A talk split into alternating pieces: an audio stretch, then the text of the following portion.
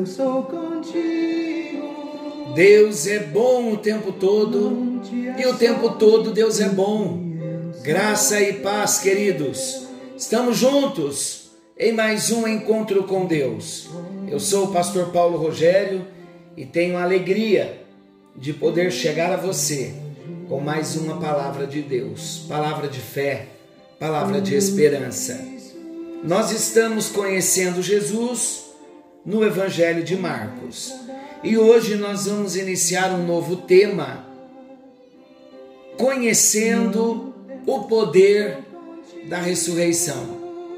Você já conhece o poder da ressurreição? Chegamos em Marcos capítulo 12, versículos 18 ao 27. Vamos à leitura?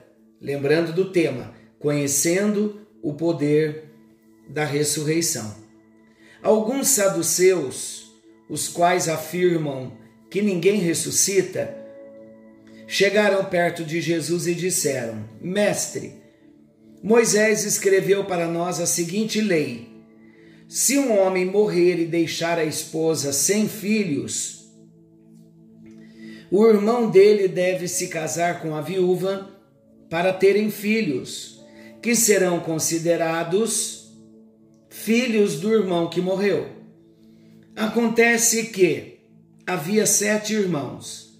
O mais velho casou e morreu sem deixar filhos. Afinal, os sete irmãos casaram com a mesma mulher e morreram, sem deixar filhos. Depois de todos eles, a mulher também morreu. Portanto, no dia da ressurreição, quando todos os mortos tornarem a viver, de qual dos sete a mulher vai ser esposa? Pois todos eles casaram com ela Jesus respondeu: Como vocês estão errados, não conhecendo nem as Escrituras e nem o poder de Deus. Como vocês estão errados, não conhecendo as Escrituras sagradas e nem o poder de Deus. Há uma outra tradução que diz: errais por não conhecer as Escrituras e o poder de Deus. E o texto segue: Pois quando os mortos ressuscitarem, serão como os anjos do céu, e ninguém casará. Eu sou o Deus de Abraão, o Deus de Isaque e o Deus de Jacó. E Deus não é Deus dos mortos, e sim dos vivos. Vocês estão completamente errados.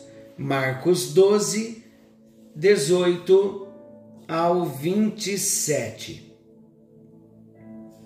De que lei esse texto está falando sobre esse assunto da morte de um homem casado quando não deixa filho, o irmão ainda solteiro casa com a viúva e o filho desse irmão que se casou leva o nome do falecido.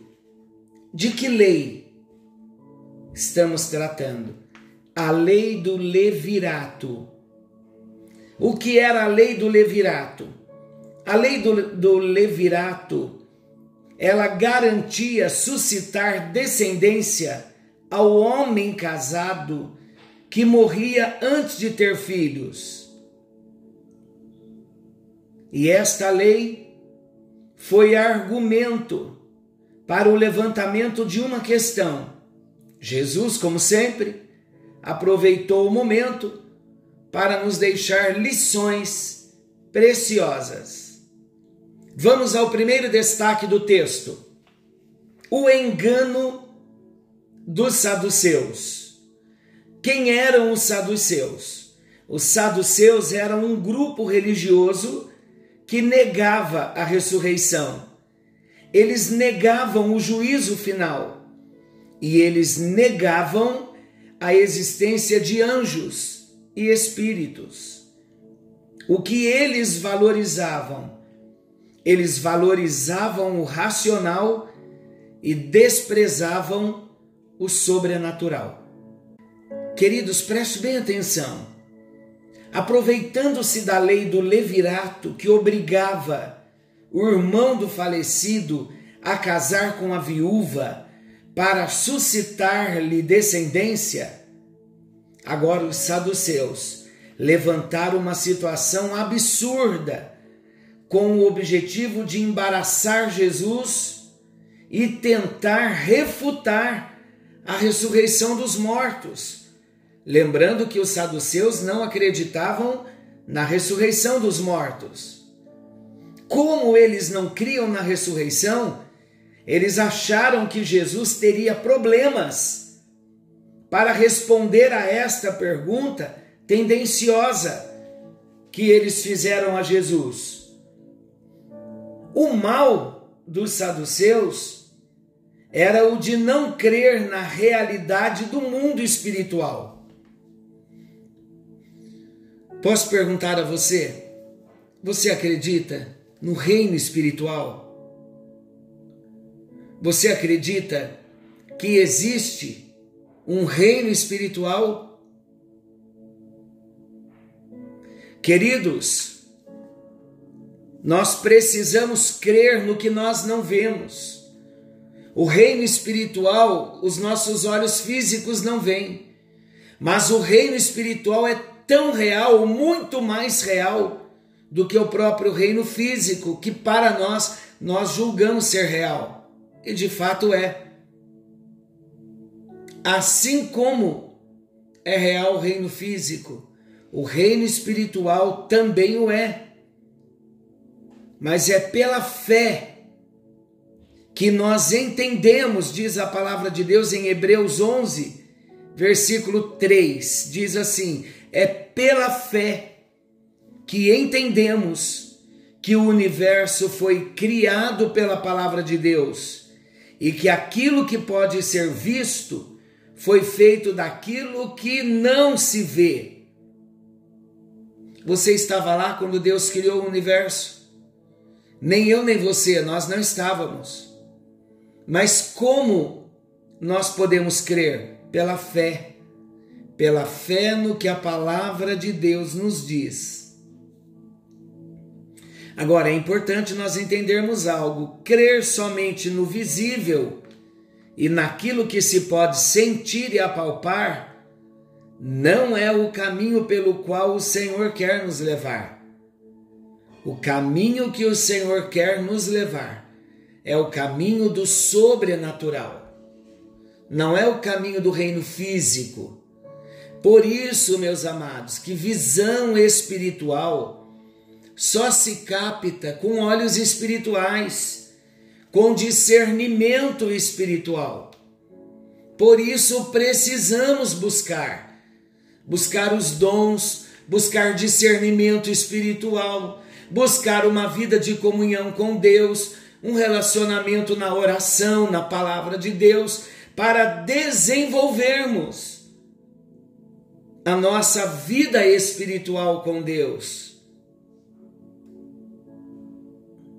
Quando nós cremos no que a palavra de Deus nos diz, quando mergulhamos em Deus, num relacionamento profundo com Ele, passamos a ter entendimento das coisas espirituais. E Paulo ele escreveu dizendo que o homem natural, ele não compreende as coisas espirituais, porque as coisas espirituais elas só se discernem espiritualmente. E o homem natural, ele não consegue captar o que é espiritual, porque o homem natural não tem a mente de Cristo, o homem natural não tem o Espírito Santo. Hoje, amados, nós temos o Espírito Santo para não vivermos no engano. Só se vive no engano quem se diz cristão, só quem é cristão nominal. Porque o cristão verdadeiro, nascido de novo, como discípulo de Cristo, este discerne bem as coisas espirituais, porque tem vida com Deus, porque tem vida de oração, porque tem comunhão com a palavra de Deus. E hoje, meus amados, não existe somente o engano dos saduceus, hoje existe toda sorte de engano. E muitos cristãos sendo enganados pelas vãs filosofias, dando crédito a todos os espíritos, pela falta da comunhão com Deus, pela falta da comunhão com a palavra. Se queremos discernir todas as coisas, se queremos ser espirituais, se queremos andar na presença de Deus, e eu sei que você quer. Eu sei que você quer amadurecer em Deus. É preciso nos apropriarmos da palavra e numa vida de relacionamento com Jesus, pedir a Deus em oração: Senhor, me revele Jesus. Eu quero conhecer Jesus, porque eu quero discernir as coisas espirituais. Quando nós assim o fazemos, o Senhor vem e ele revela para nós de um modo profundo quem é Jesus. Querido e amado Pai Celestial, em tua presença nós estamos em mais um encontro com Deus. O nosso coração se abre, o nosso coração se alegra nós nos entregamos, nos devotamos, nos devolvemos a Ti em gratidão, em louvor e em adoração, reconhecendo que não existe Deus além de Ti.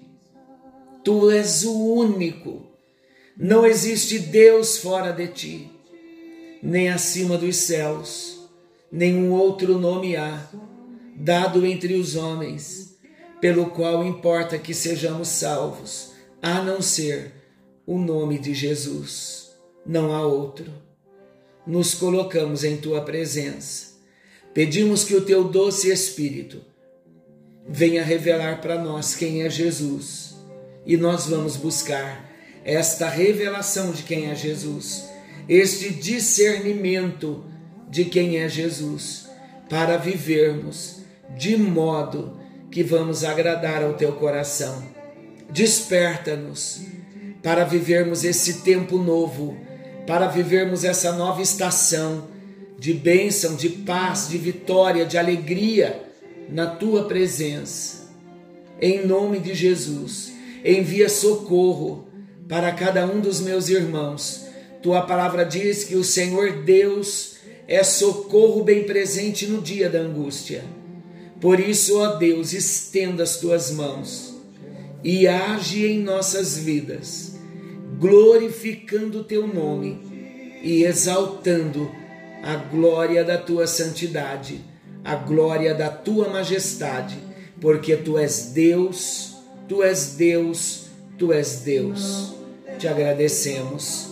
Revela Jesus a nós Oramos em nome de Jesus. Amém, amém e graças a Deus.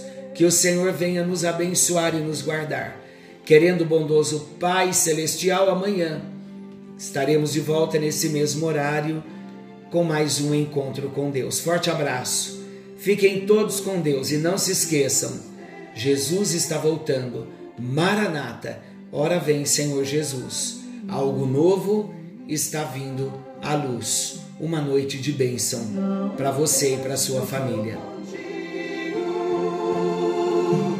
Não te assombres, porque eu sou